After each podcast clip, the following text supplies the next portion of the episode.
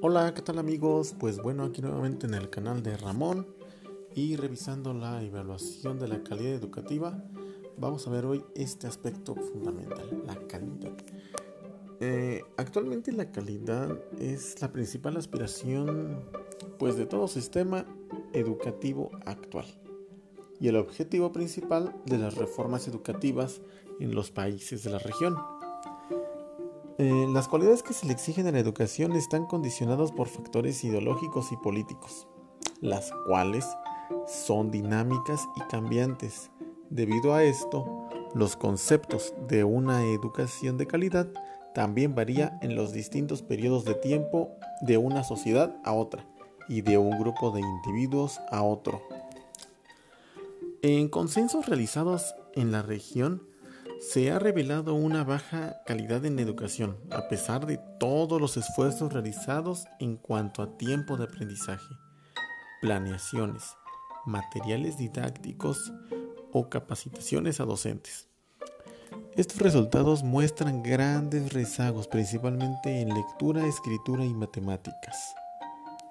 Sin embargo, resulta complejo definir la calidad de la educación solamente por resultados en determinadas áreas. Incluso existe el riesgo de sesgar tanto la formulación de políticas como la actividad docente. Este primer sesgo que encontramos es el reduccionismo instrumental, donde se limita la calidad a aspectos mensurables mediante pruebas estandarizadas.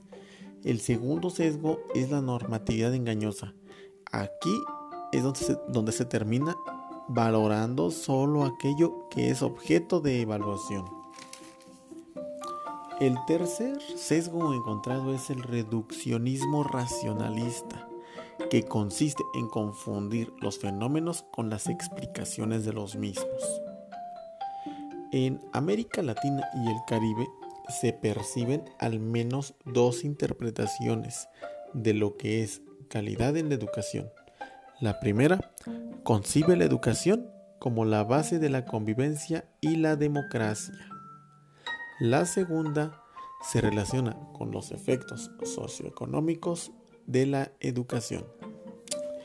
Una educación que no tenga calidad necesaria, sin duda alguna, es una violación al derecho humano, y más aún con sus efectos negativos, ya que se ven reflejados en la misma sociedad y en las familias.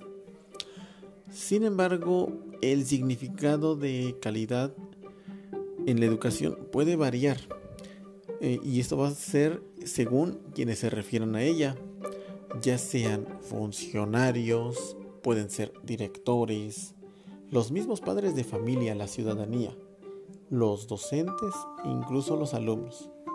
Y a la vez tendrá diferente significado dependiendo el contexto histórico, social, económico, cultural y geográfico. Por todo lo anterior mencionado, y como lo afirma Arrien, la calidad es difícil de definir, ya que se construye y se perfecciona poco a poco. Pues bueno, amigos, eh, sin duda alguna es un tema que se le puede aún rascar y se van a encontrar distintos puntos de vista en cuanto a la evaluación de la calidad de los sistemas educativos. Eh, vamos a, seguir con este apartado de la evaluación de estos sistemas eh, en posteriores podcasts. Por el momento es todo. Muchas gracias. Espero que nos sigan escuchando y hasta la próxima. Bye.